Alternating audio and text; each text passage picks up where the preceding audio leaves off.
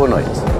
A partir de hoje, o Sem Moderação terá transmissão simultânea no canal Q, onde brilha semanalmente há quatro anos, e na TSF. Aos ouvintes da TSF que nos acompanham pela primeira vez, além de querermos dar as boas-vindas, devemos algumas explicações. O Sem Moderação é um programa de debate político onde se juntam o João Galamba, economista, deputado e porta-voz do Partido Socialista, o José Eduardo Martins, advogado, militante do Partido Social Democrata e coordenador do programa autárquico do PSD em Lisboa, Francisco Mendes da Silva, advogado, dirigente do CDS e nómada entre o Porto, Viseu e Lisboa, que, por razões pessoais de última hora, não poderá estar aqui hoje. Para a semana contaremos com ele de certeza absoluta.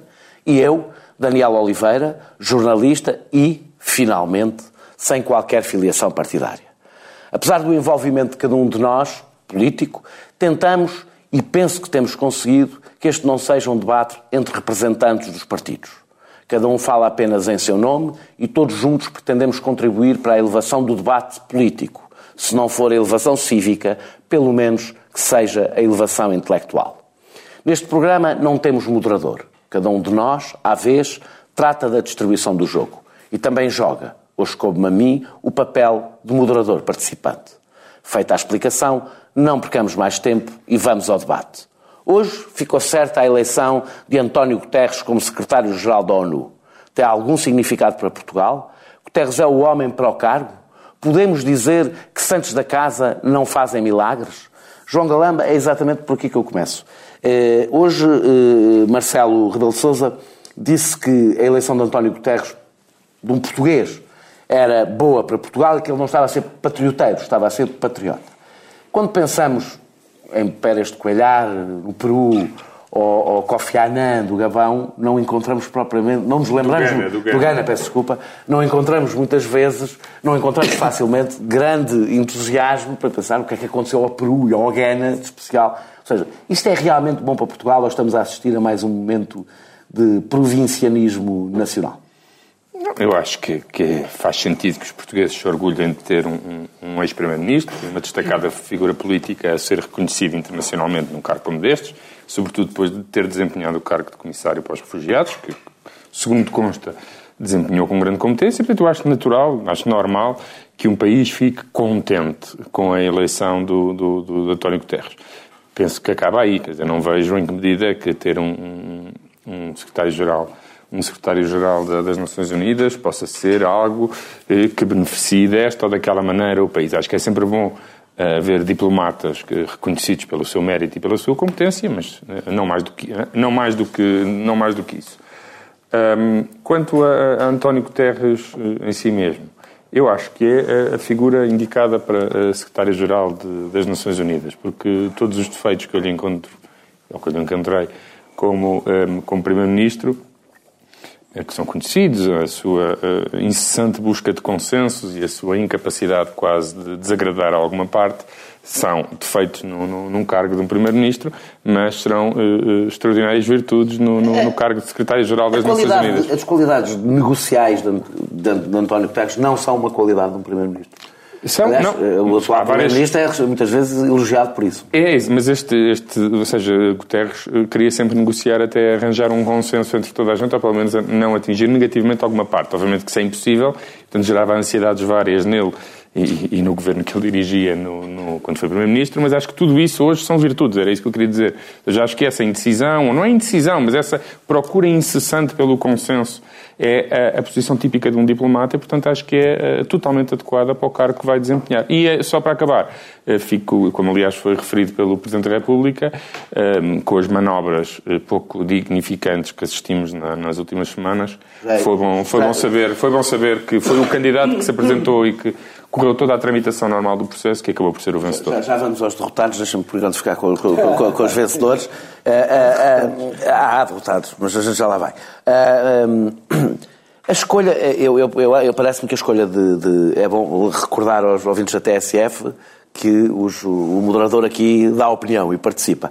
Uh, a escolha de, do, do, do, Como, praticamente todos Como é, sim, mas aqui, faz oficialmente. aqui fazemos de forma oficial aqui, e desabrida. Aqui é só mais transparente. Exatamente. A, a, a, escolha de, de, alguém com a responsabilidade no Acnur, ou seja, dos refugiados, é um sinal político, parece-me a mim, um sinal político importante, mais importante do que ele ser português, ser alguém que esteve com essa pasta eh, quando nós estamos a assistir à crise de refugiados que estamos a assistir. Eh, eh, parece-me que, António Guterres, pelas razões até que o, que o, que o, que o João Galamba já apresentou, é, um, é uma boa, será uma boa escolha como, como para secretário-geral e tem uma vantagem interna para o país, que é melhorar um pouco a imagem dos políticos, ou seja, alguém que é escolhido por estas razões ajuda a melhorar a imagem dos políticos e isto José Eduardo Martins uh, uh, traz água no bico, evidentemente. Uh, ou seja, contrasta com exatamente a imagem de que outra pessoa que foi escolhida para um cargo de grande visibilidade internacional deixou para o exterior de Portugal e para dentro de Portugal em relação aos políticos, que é Durão Barroso. Ou seja, António Guterres não surge aqui como alguém que, em vez de ir ganhar dinheiro, foi uh, ocupar cargos um pouco mais uh, uh, respeitáveis desse ponto de vista, respeitáveis para um político, bem entendido. Sim, não achas que ele é uma espécie de anti-Durão Barroso, o António Guterres? Acho, acho que esses exageros nos convêm muito, mas não são não correspondem à realidade. Acho que o Durão Barroso também chegou aqui a um ponto que também temos de ter um bocadinho de cuidado. Ou seja, eh, não, sei, não sei quantos ouvintes da TSF desistiam da rádio para nos ver à quarta-feira, mas já dissemos todos aqui de forma unânime, muitas vezes, que acho que nenhum de nós discordou que foi, do vosso ponto de vista, errado e um sinal errado Durão Barroso ter aceito o convite da Goldman Sachs, mas como o próprio diz, ele não foi para nenhum cartel da droga. E ultimamente eu sinto que é justamente a circunstância dele ser português e dele ser. Uh, vamos lá ver, se um alemão ou um inglês tivesse saído presidente da Comissão para presidente da Goldman Sachs. Começou a ser utilizado como bote expiatório. É? Começou a ser utilizado como bote expiatório e, portanto, só por, ele, só por ele ser português é que é tratado de maneira diferente de todos os outros que estiveram na Goldman Sachs e continuam alegremente nas instituições europeias. Agora, se me perguntas se há uma diferença, claro que há, é evidente que há. Uh, Hum, é evidente que há. Uh, uh, o que é que estou a ouvir António Guterres, António Guterres, Não, António Guterres escolheu, enfim, eu, eu posso fazê-lo com as palavras do João, que acha que a indecisão para as Nações Unidas é uma qualidade, ou pelo menos esta, esta habilidade, indecisão, esta habilidade diplomática de falar de todos. Porque tu disseste uma coisa importante, ele vem da Acnur, e hoje em dia, eu diria que o maior desafio das Nações Unidas é de facto lidar com as migrações e com os refugiados, até porque há mais refugiados do clima do que refugiados económicos ou das guerras, e o único eh, instrumento de direito internacional minimamente vinculativo entre Estados e, e enfim, e, e, e aquilo que tem, apesar de tudo, Uh, sempre com, com insuficiência de quem esperava mais, mas aquilo que tem, apesar de tudo, ajudado a mudar um bocadinho o futuro que as Nações Unidas deviam amparar, e a maior parte das vezes não amparam, nem, nem, nem protegem, nem nada disso, é a Convenção Quadro das Alterações Climáticas. E, portanto, uma pessoa com qualidades de diplomata, um poliglota uh, em com, com, sempre com o sotaque perfeito, um homem culto, uh, um homem que venceu pelo seu mérito aquilo que se esperava que não lhe estivesse ao alcance. Obviamente, quer dizer, isto não, não, da mesma maneira que não marcámos todos o gol do Éder, não falamos todos inglês como o António Guterres, mas, mas, eh, mas sim, contribui para a imagem positiva de Portugal. Eu não falo de certeza, mas uh, João Galamba, uh, há, aqui, há, aqui também um, há aqui também um derrotado, pelo menos dois, não é? por um lado, a Alemanha, e por outro lado, talvez aqui isto, o José Eduardo Martins acha que esteja, pode achar que eu me estou a esticar, o Partido Popular Europeu, que parece ter-se empenhado eh, num assunto em que não é costume empenhar-se, que é eh, fora do, do, do, do, plano europeu. Tu achas que a Alemanha se atirou para fora de pé e descobriu que o mundo, o mundo ainda não é como a Europa, ainda não é o seu quintal? Agora, se calhar vou, vou, eh, vou dizer aqui uma. As pessoas não estão à espera, mas eu deixo-me convencer pelo artigo de ontem de, de Paulo Rangel quanto ao não envolvimento do, do, do PPE. Na, e, portanto, acho que houve elementos do... Como tu deixas convencer pois, Paulo eu. Rangel, seja em relação ao que for. Uh, não, pensei que ficasse preocupado. O artigo era claro. o artigo era claro. Uh, pode haver elementos do PPE e alas importantes do PPE. Agora, o PPE institucionalmente... O PPE não se envolveu. Ah, pelos argumentos apresentados ontem por Paulo Rangel no artigo que escreveu no, no, no Público e vários exemplos que deu, nomeadamente de outro eurodeputado do, do do PSD que se terá insurgido contra estas manobras e que apoiava António Guterres. Penso que a acusação de que a instituição, o Partido Popular Europeu como um todo, estava nos bastidores a tentar eh, sabotar o processo normal, penso que isso uh, não será muito plausível. Agora, que há partes do, do PPE, agora que a Alemanha tentou fazê-lo, isso é inquestionável. Eu, o que uh, uh, eu ouvi dizer que a Alemanha teria interesse também em aparecer bem aos países de leste, porque depois teria interesse em mudanças futuras na ONU para uma eventual participação no Conselho de Segurança. Eu não sei se é verdade ou não, mas há uma coisa que me estranha muito num país como, como a Alemanha. Eu pensei que quando eh, estas manobras começaram, que a vitória da senhora Georgieva era inevitável, porque não queria acreditar que, que, que um país eh, com a importância da Alemanha um, fizesse manobras destas sem ter as garantias de que, de que, eh, de que seria é bem sucedida. Isto pareceu tudo é, muito pouco profissional. Isto parece quase uma espécie de, de, Temos o aeroporto de Berlim como caricatura da incompetência e de e, de, e da incompetência alemã, e agora temos este episódio. Este episódio é muito estranho. Eu nunca esperei, e nas notícias dos últimos dias, nunca esperei que Guterres pudesse ganhar, porque não, não acreditei que um país fizesse isto sem ter as garantias de que isto resultasse. A que, a que é que tu atribuis este, este deslize? Ou seja, esta. Porque isto é uma exibição pública de uma derrota, não é? Foi demasiado evidente. A senhora meteu licença sem vencimento e tudo, não é? Portanto. Uh, uh, a senhora deixou de ser comissária durante 15 dias. Sim. Não, ou seja, mas a que é que tu atribuis esta. parece ter havido aqui ou uma, qual, qual é a razão porque a Alemanha avança de uma forma tão clara aos olhos de todos para uma coisa que afinal não estava garantida? Bem, enfim, eu não, eu não conhecendo os detalhes, nenhum dos detalhes do que se passou, nem porque é que se passou, diria que em teoria, quando essas coisas acontecem, quando alguém que sabe que parte para uma derrota, ainda assim. Porque vamos lá ver uma coisa. A semana passada, nós, eh, alheios que somos a esses meandros da realpolitik que podiam estar a indiciar que se alguém entra a leitura do João é a leitura correta. Não? É? Se alguém entra no fim do jogo uh, desta forma, à, à patada, uh, seja lá para a porta do cavalo, seja onde for, aparece, é, é porque é para ganhar, é porque pronto, é para tirar a outra senhora da frente, ganhar por aí fora. Mas não era. Mas quando, não sabendo eu o que se passa, acho que uma derrota destas não era absolutamente imprevisível. Quer dizer, quem está a fazer este jogo tem que perceber que podia acontecer esta derrota e que ela também podia acontecer porque, se me permite o plebeísmo, deram demasiado nas vistas, não é? Entrar assim uma senhora que não sujeita às outras votações todas, não, não é, que eu acho, pode ser um bocadinho... Quando alguém sabe que vai para uma derrota, ainda assim lá vai, quer marcar uma posição de princípio. Sabes que eu acho não, que. É o oposto. Sabes que eu, uma posição de falta de princípio. Sabes que eu acho que a Alemanha se habituou na Europa a ter um determinado comportamento diplomático. Eu, eu posso estar a extrapolar em que isto é possível, em que não é grave fazer este tipo de coisas, ou seja, em que as vitórias estão sempre garantidas, e se calhar está a ganhar uh, hábitos um pouco. Alguém está a ensinar modéstia à Alemanha, mais uma não. vez na história? Rússia. Não sei se é o mais caso. uma vez é a Rússia a ensinar modéstia é à Alemanha. Não, sei se não, é, é, a, não é a primeira vez é que na história Espero que fiquem por aqui e que seja tudo diplomático. Nós fazemos aqui, uma, fazemos aqui uma pausa, regressamos eh, já daqui a bocadinho para fazer balanços. Até já. Manhã TSF. Às 8, abrimos a porta à surpresa da notícia que faz estremecer a rádio. A uma história que esmaga o estômago ou arranca um sorriso. Ao mundo que entra sem maneira de pedir licença. Manhã TSF.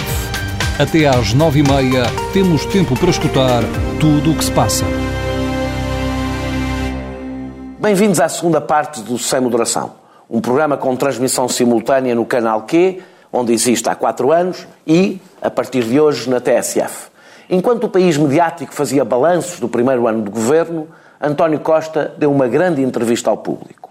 Disse que a política fiscal é determinada por escolhas, que elas estão a ser feitas e que são para continuar. Disse que não se revê no estilo e nas posições de Mariana Mortágua e que os entendimentos à esquerda aguentam as diferenças porque se baseiam no pragmatismo e parece ter metido os pés pelas mãos ao falar das condições de recurso nas pensões mínimas, lançando mais uma não medida para o debate político. Começo por ti, José Eduardo Martins, e começo por te perguntar pela primeira questão que eu referi, eh, que são as escolhas políticas feitas através das alterações fiscais.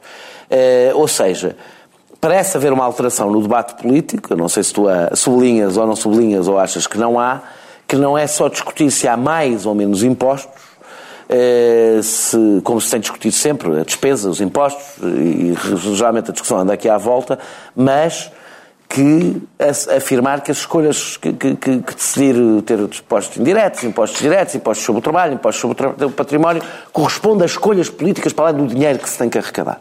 Eu queria perguntar-te se tu achas, fazendo o balanço, não deste ano de governo, porque eu não sei porque é que anda toda a gente a falar de um ano de governo, porque não foi um ano de governo, foi um ano das eleições, só daqui a um mês e tal é que haverá um ano de governo, mas se tu achas que essas escolhas políticas têm sido feitas ou isto tenta só uh, maquiar uh, uh, o que são subidas de impostos e ponto final? Evidentemente. Evidentemente, Evidentemente que sim, tenta maquiar o que são subidas de impostos. Todos os dias há um imposto novo e todos os dias há uma ideia sobre um imposto novo. Semana passada contaram uma coisa hilariante, que talvez o João possa confirmar ou desmentir, que o Bloco de Esquerda já chegou a discutir a possibilidade do imposto misândrico e aí teríamos atingido o zénite de toda... É o imposto misândrico. A misandria é o ódio pelos homens. Ah, há, há na Finlândia, na Dinamarca, uma teoria, que pelos vistos no Bloco de Esquerda bastante acolhida, de que o homem tem uma posição de vantagem sobre a, sobre a mulher na sociedade, deve pagar, deve pagar mais impostos. Não chegamos aí, mas estamos quase lá, já só agora. Esta semana temos outra vez a Fat Tax para nós deixarmos de comer gordura, sal. Eu, por mim, como não gosto de brócolos, preferi um imposto sobre brócolos, mas parece que esse não está em cima da mesa. Todas as outras possibilidades estão lá. impostos que achas que vão existir, eu estou a referir aos que existem. Eu não sei, mas, mas esse, é um, esse é logo desde logo um, um, esse é desde logo um problema. Talvez conviesse que, uh, para não lerem autores de direita, à esquerda pudesse ler Saldanha Sanches e perceber que a estabilidade é um valor essencial em qualquer sistema fiscal. As pessoas terem uma ideia mínima, e não é só para os investidores estrangeiros, agora estou-me a borrifar nos investidores estrangeiros, é também para nós um horizonte mínimo de previsibilidade sobre o que é a carga fiscal é importante. Mas repara, porque é que eu digo que evidentemente é a segunda? Nós fizemos uma, eh, este governo, dentro das poucas escolhas, agora muita gente começa a alinhar pelo diapasão de que dentro da União Europeia as escolhas são poucas, por isso este governo se preocupa tanto com o cumprimento do déficit quando vinha fazer outras coisas, por isso o Primeiro-Ministro concede nesta entrevista que o investimento público uh, está praticamente parado.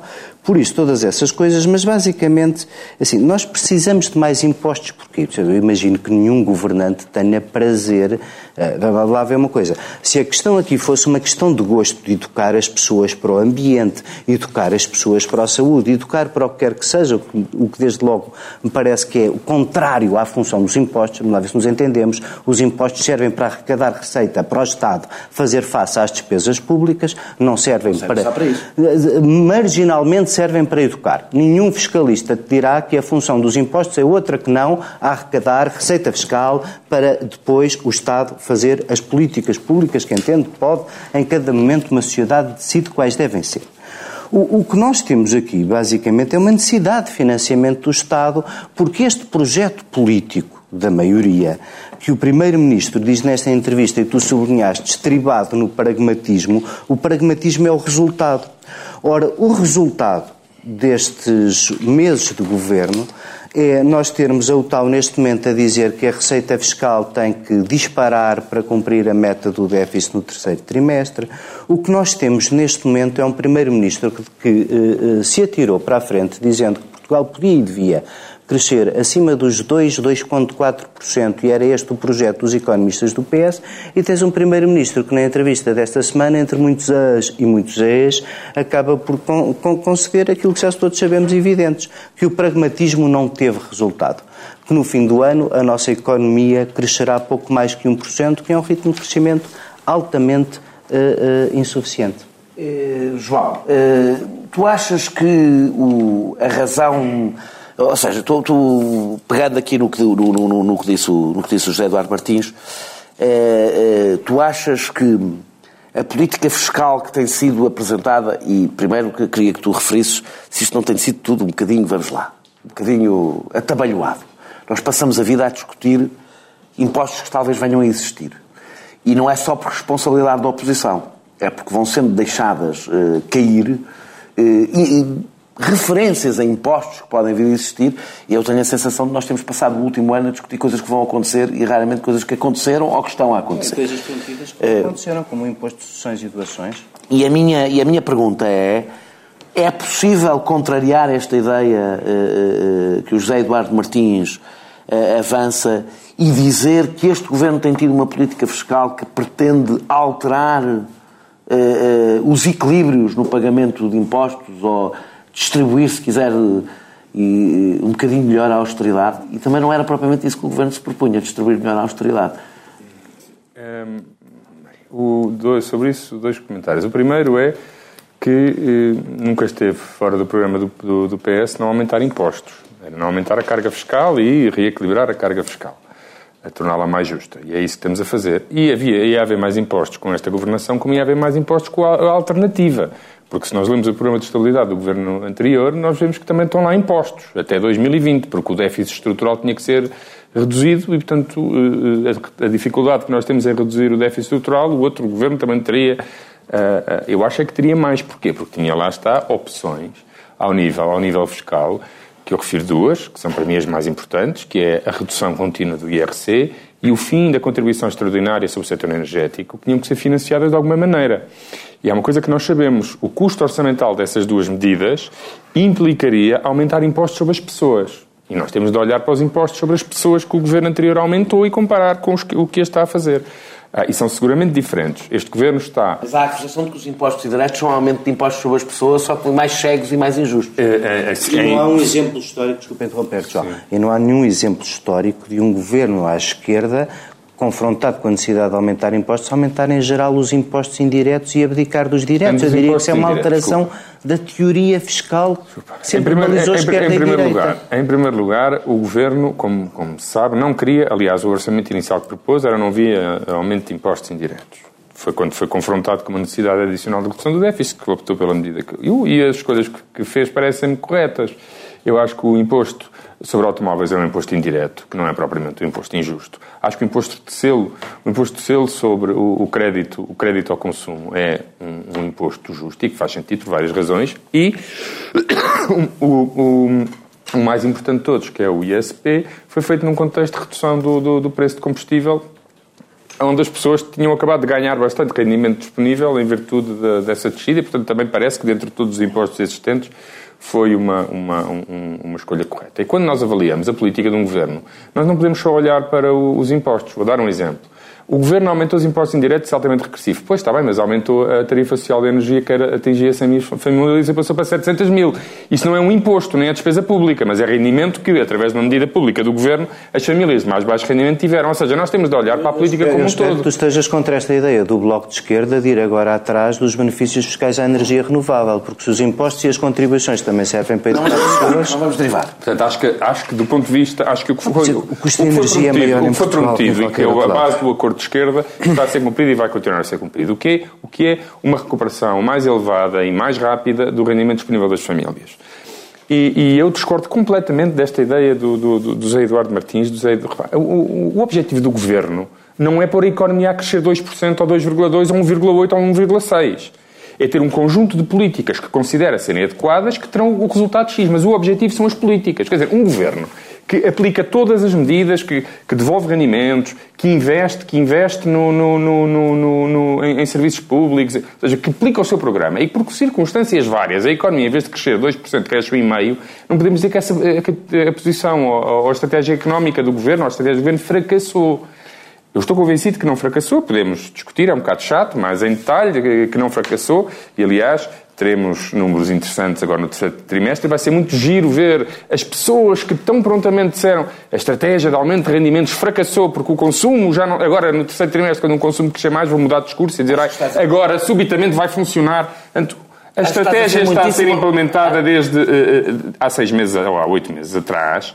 A economia estava em desaceleração, deixou de estar. Os indicadores que temos para o terceiro trimestre são francamente positivos e o lema da campanha eleitoral do Partido Socialista, emprego, emprego, emprego, está de facto a resultar. Nós tivemos os melhores sete meses de sempre na criação de emprego em Portugal. Uh, José Eduardo Martins, uh, deixa-me passar agora um bocadinho para a política, uh, porque temos estado a falar de fisco, finanças, isto é política, evidentemente, mas eu agora refiro-me à política mais política partidária, ou seja, a política com P pequeno, se quisermos. Um, toda a gente uh, vaticinava duas coisas, e acho que temos que ser honestos, e vaticinava duas coisas. Uh, uma, que o confronto com a Europa ia acontecer muitíssimo cedo, o confronto com a Europa decisivo, aquele, aliás, eu lembro de um senhor que disse que, como é que era? Eh, em setembro vem o diabo, não é? E, e estamos aqui sentados à espera dele, já estamos em outubro e o diabo... Veio o Papa para o ano. Veio o Papa, mas o diabo, o diabo está atrasado. Olha, mas a pergunta... Alguns o Papa é o diabo. mas a minha pergunta é Só outra. não vem cá a Fátima. Yes. Ele vai celebrar o, o, o centésimo aniversário da Revolução de Outubro em uma festa de 365 dias que o governo soviético de esquerda vai fazer e o Papa acedeu simpaticamente ao nosso convite. A Revolução Bolchevique não para. Uh, uh, Zé Dário Martins, o que eu te queria... O que eu visto o João andar a tentar levá-la para dentro do PS. Tem grande sucesso. Do PS e dentro do Vaticano. Não deixa. Deixa-me só... Deixa só... A outra segunda previsão é que a geringonça não se aguentava. Que a geringonça iria partir rapidamente.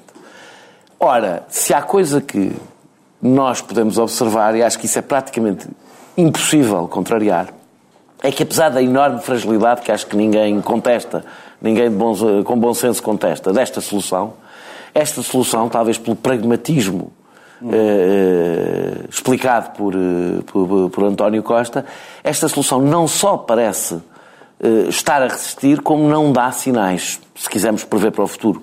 A não ser que haja um grande confronto com a Europa, não dá sinais de, de fragilidade. Com, claro, agora vou-te ajudar mais um bocadinho, eh, eh, com a prestimosa ajuda do PSD, eh, que, como, como dizia há pouco tempo o teu camarada, ah, vocês não dizem camarada, companheiro. o teu companheiro Marcos Mendes, consegue estar em vésperas autárquicas sem candidatos e parece estar completamente perdido. O que eu te quero dizer não quer que faças o balanço do PSD, se quiseres podes fazer também, mas é impossível fazer um balanço de um governo sem fazer um balanço da oposição em simultâneo, não é?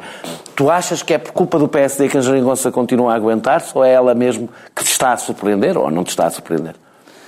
A Jeringonça está-me a surpreender. Eu vou-te dizer que é assim, o João elucidou-me que o pragmatismo aqui não é o crescimento. É, atenção, eu, eu, não me ponho de fora e no debate sério que nós costumamos aqui fazer entre nós. Eu, eu, imagino um mundo que nós no futuro ah, temos mesmo que, é muito aprender... vantagem para a parte das pessoas, não é? Não, Portanto, não é chega. isso, é uma discussão central que, que, que, este programa aborda muitas vezes de forma superficial e que um dia podemos abordar de forma central e que é muitíssimo importante, que é nós temos que eh, prever, eh, perspectivar um futuro de prosperidade sem crescimento. Não, oh, Zé, Zé, é, não estou a dizer que o crescimento é irrelevante. Estou a dizer que não podes avaliar os resultados de um governo com o crescimento que tem nas outras trimestres. Eu estou a dizer que nós não temos nem prosperidade... Eu percebi. Eu acho é que nós neste momento não temos nem uma coisa nem outra. É francamente a minha opinião. E precisamos de crescimento. Eh, podíamos medir a prosperidade por outros fatores. Não os conseguimos medir na nossa qualidade de vida de forma nenhuma. O crescimento é indispensável, mais que não seja para o nosso problema central, que é poder pagar a dívida ou então, mais ou menos, mais tarde ou mais cedo, sussurrar perante a dívida. E, portanto, acho essas coisas importantes. Não acho que seja uh, uh, o PSD o culpado. Eu acho é que, como ontem, ontem uh, havia um, um, um, deputado do PS, que foi, de resto, membro do Secretariado Nacional do, do António Costa, o Sérgio Sousa Pinto, uh, insuspeito de ter simpatias direitistas, presumo eu, que, ah? dizia, que dizia, basicamente... Pois tu, os teus insuspeitos que são, são, Sabes que, assim, são quase suspeitos do costume, mas tudo bem. É, pois está bem. Sabe uma coisa? Nos grandes partidos, como tu sabes, eu também... Há grande diversidade. Há sempre, há grande diversidade, sempre. mas também há sempre, quando estão no poder, uma tentativa de ver sempre mais bondade e genialidade no líder. E quando, quando não estão no poder, isso não acontece. Em primeiro lugar, tu começas a ter, apesar do PS estar no poder e de António Costa ter levado para secretários de Estado quase todos os presidentes das federações socialistas, do aparelho socialista, tu começas a ter muita gente, e não é só o Sérgio Sousa Pinto, é o Sérgio Sousa Pinto, o Vera Jardim, uma série de PS, daquele que foi à fonte luminosa e que percebe que tal como percebe... Acho improvável percebe, que Sousa Pinto tenha ido à fonte percebe, luminosa. Não tinha idade para isso, nem eu, nem tu, quanto mais. Mas quer dizer, mas esse PS herdeiro do PS, que foi à fonte luminosa, do PS europeísta, do PS planato, que, de facto, como diz António Costa, tem dificuldade em ficar exultante com a linguagem da Mariana Mortágua ou com o propósito, porque é muito bonito. Depois vi explicar que só estamos a falar de 1% dos bilionários da América, que manifestamente cá não estão, mas quer dizer, mas, mas ela, pelos vistos, não explicou bem. Porque se até o seu secretário-geral fica triste com as tuas palmas e acha que o importante não, é explicar não. que aquilo não é a diria, linguagem do PS, mas não é, eu acho que estamos. Vamos ver, o pragmatismo. Só, só, deixa, em deixa, todas as coisas deixa, que têm sido feitas por este governo, se tu reparares, O PCP tem uma, sobre as mesmas coisas. O PCP tem uma, o PCP dirá que é uma grande vitória do povo do povo português ou dos trabalhadores portugueses, grande conquista da luta dos, povos, do, dos trabalhadores portugueses. O bloco de, seja, as linguagens são diferentes. Aliás, a António Costa na entrevista a seguir diz, são usa a linguagem do PS, se as melhorar, são melhorar a justiça fiscal. Se as linguagens são diferentes. Sim. Como ainda ontem dizia, noutro programa de debate, um, um entusiasta da solução de governo, que não há projeto reformista nem projeto político comum, é porque ainda não conseguiram, por muito que vos. Assim, não há, nesta maioria de esquerda, a síntese que a Europa sonha entre o que evoluiu do marxismo-leninismo e os, e os dilemas da social-democracia nos últimos anos. Não, mas não existe. Português nas não, não existe, não. É assim o que existe é uma maioria parlamentar, ainda acabei por não citar o Sérgio Sousa Pinto, que quer insistentemente que o PSD que ganha as eleições não volte não, não governe. E, portanto, sim, o PSD é, no limite, não o culpado, mas o responsável da manutenção desta maioria. O que une esta maioria é o pragmatismo de não querer ver o PSD voltar a governar. João vou-te fazer uma, uma, uma pergunta um pouco mais geral. Nós poderíamos dizer que a grande estratégia de António Costa, e eu não estou a dizer isto com desprimor, pelo contrário, até estou a dizer isto como elogio, é passar pelos pingos da chuva. Ou seja, eu estou a dizer isto por elogio porque eu considero que uh, neste momento histórico que o país vive, conseguir passar, não é ele, é o próprio país, passar pelos pingos da chuva seria uma extraordinária vitória. Uh, poderá poder-se dizer, os comunistas dirão que estamos numa curva apertada da história, era uma, uma expressão que costumavam utilizar. Eu diria que esta curva é um bocadinho mais do que apertada, é mesmo um cotovelo. Mas não será. Fortes, não é? Mas não será. Afinal, és o canalizador polaco. Mas, exatamente. Mas não será eh, eh, isso apenas e pouco para dizer às pessoas, mas eh, a principal estratégia, sabendo que as condições europeias e económicas são brutalmente adversas, que o único objetivo que sobra é que a coisa durante este período não piore. Não, não é. Não é de todo, não é mesmo seja, eu uh, uh, acho esta conversa do não há reformas um, um, disparate. Acho que não tem qualquer fundamento. Eu não tenho que... Não, não, não, não. não. Eu Sim, não consigo mas... perceber. Uh, quase todas mas... as coisas que têm criticado neste governo, deixa-me dizer-te, quase todas as coisas que têm criticado neste governo são reformas.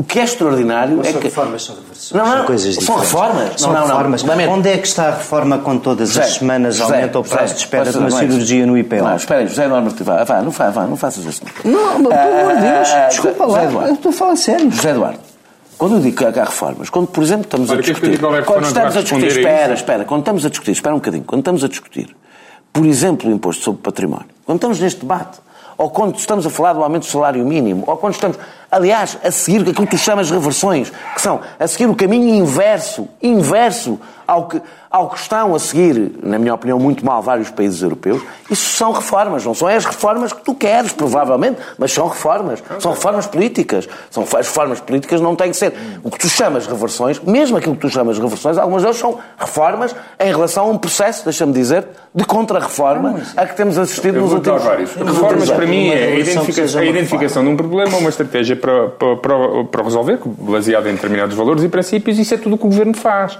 Uh, uh, Convencionou-se esta ideia de que reformar é desmantelar direitos, desregular, privatizar oh, e maltratar alguém. Portanto, alguém tem que estar em permanente agonia ou sofrimento para, para ser uma estratégia reformista. Isso é sinal de coragem. É sinal de coragem isso. e determinação. E um governo que não faça isso não está a ser reformista.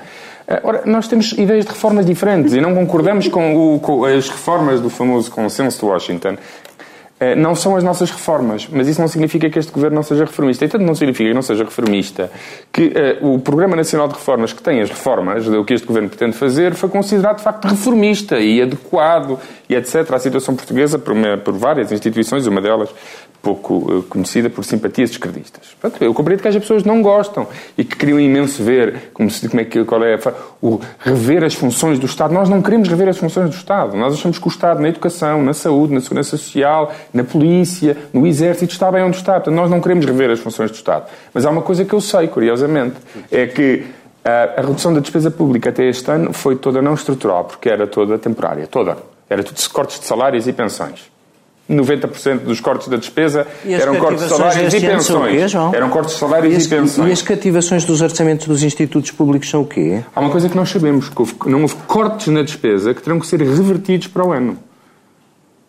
Tu não tens cortes na despesa, que tem, tu, tu não tens o grosso da tua nada de estrutural. Claro, não, agora é que estás a fazer de estrutural. Não, nada, zero. Agora é que estás a fazer de estrutural. Um, estás, estás a ter e, portanto, eu não concordo com esta ideia do. Obviamente que eu, eu acho que a frase pingos da, pingos da, eu, pingos da chuva não, não, não, não sei se é uma boa expressão, mas se me disseres assim, é um, uma Nádia Comaneci a fazer contorcionismos vários, a, a, tentar conciliar o inconciliável e tentar fazer sínteses aparentemente impossíveis e sempre precárias e andará sempre nesta, uh, nesta dificuldade entre exigências do seu próprio partido, exigências do, do, do, de dois partidos ou três partidos que apoiam o governo e as exigências da Europa, isso não tenho dúvida alguma. Agora, eu acho que a qualidade, a qualidade e a capacidade de um Primeiro-Ministro vê-se através da competência com que ele consegue superar essas provas e unir esses pontos não, aparentemente não, não unidos. Eu acho que isso foi feito. Sim. Vamos responder num minuto e meio, José Eduardo Martins também ter, ter um minuto e meio para falar. Eh, Queria-te fazer uma pergunta que junta estas duas coisas, não sei se consegues responder num minuto, minuto e meio. Não são dois grandes falhanços deste governo a redução ou, não, o não aumento do investimento público com efeitos eh, eh no conjunto do investimento e o facto do consumo interno não ter, ou seja, a, a, grande aposta no consumo interno, no mercado interno, não estou a dizer que era a única, mas a grande aposta no mercado interno não está a surtir efeitos. Não são duas derrotas Eu, eu discordo das duas afirmações então, que tu fizeste. Diz isto num minuto. O, o, o, sobre o consumo interno, já disse, vamos ter dados positivos sobre... Repara uma coisa, nós tivemos dados sobre o consumo muito elevados por causa da compra de automóveis. Ela caiu para metade do que já foi. E o consumo aguentou-se. O, o, consumo sim cresce a uma taxa mais baixa, mas quando o consumo cai 30%, os primeiros anos crescem sempre mais. O consumo tem-se aguentado e tem crescido, sobretudo, de bens não duradouros, bens alimentares, com a, com a desaceleração do... Investimento do... público. O investimento público não há nenhum... O, repara, o investimento público vai aumentar, pela simples razão que os fundos vão começar a ser executados. Portanto, o, o governo anterior deixou os fundos todos engatados. Este governo devia ter uh, resolvido o problema dos fundos mais rapidamente, se calhar. Agora, que os fundos vão agora começar a acelerar e nós já vemos, vão começar até ao fim do ano e para o ano vão entrar em todo o vapor. E, portanto, o, o que eu acho é que fazer avaliações definitivas em dois semestres com dados que vão ser desautorizados pelos, próprios, pelos próximos eh, trimestres parece-me um pouco precipitado. Eduardo Martins, em menos de um minuto, fazer só esta pergunta. É só esta pergunta. Dizer-me que se, se é, apesar do, do, do, do balanço catastrófico, catastrofista que ouvimos no, no, ontem em grande parte da comunicação social, as sondagens não parecem indicar que o país esteja descontente. Pelo contrário, os partidos de apoio ao governo cresceram neste último ano. Num minuto.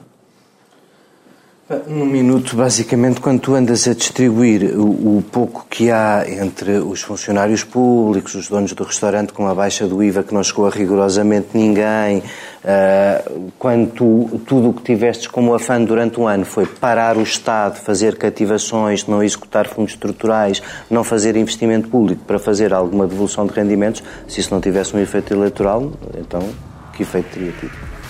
Bem, eh, para quem nos ouve na TSF, o Sem Moderação chega agora ao fim. A terceira parte será transmitida no canal Q. A todos agradecemos a paciência para nos ouvirem, esperando que esta tenha sido apenas o nosso primeiro encontro. Boa noite.